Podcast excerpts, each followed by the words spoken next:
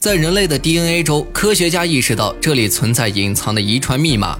在这之后，他们还察觉到这个复杂的遗传密码犹如一组组用精确数字写下的代码，它们的排列看似简单，但却包含了十进制和逻辑转换，尤为精彩。在他们看来，它的随机产生的概率很小很小，仅为十万亿分之一，或者说它更像是人为干涉的产物。如果说真是如此，那么这个人可能就是神，也就是宇宙中那些掌握着人类无论如何也想象不到的科技的外星人。也许几十万年前，这些来历不明的高等文明就已来到地球。当时，他们将特殊的遗传密码的序列留在人类的 DNA 里。这些研究人员认为，外星人留在地球的信息就隐藏在你的身体里。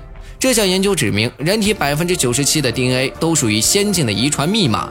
它们均属于非编码序列，即这些 DNA 并非是由猿类进化而来，这些遗传密码是被后期加进去，从而与原本的 DNA 结合。以至于每每谈论起现代人的起源，或是他们是如何存活至今等问题时，科学家大多会为此争论不休。毕竟，人类遗传密码的百分之三缔造了五十项诺贝尔奖。问题是，人类 DNA 中剩下的百分之九十七，我们该如何理解？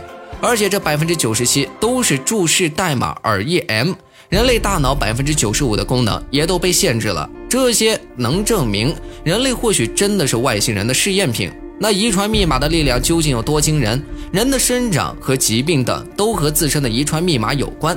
每个细胞都拥有一份遗传密码。人类的遗传密码究竟长成什么样？它犹如一条由四个符号排列起来的长线。这条线上约有三十亿个符号。若是将这些符号按每三千个符号打印在一张纸，每一百页做成一本书的设定来看，你大概能得到一万本书。假设一本书厚度为一厘米，这些书叠放起来约为一百米。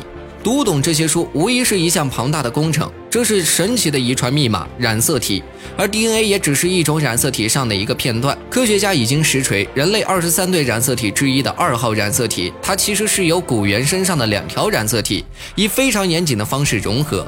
怪的是，在灵长类动物的身上，人们得出它们的染色体均为二十四对，而人类有一对染色体似乎神秘的失踪了。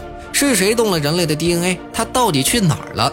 就是这对神秘。消失的染色体让科学家们不得不相信人类的基因确实被改造了。这会不会是外星人将人体基因改造后的结果？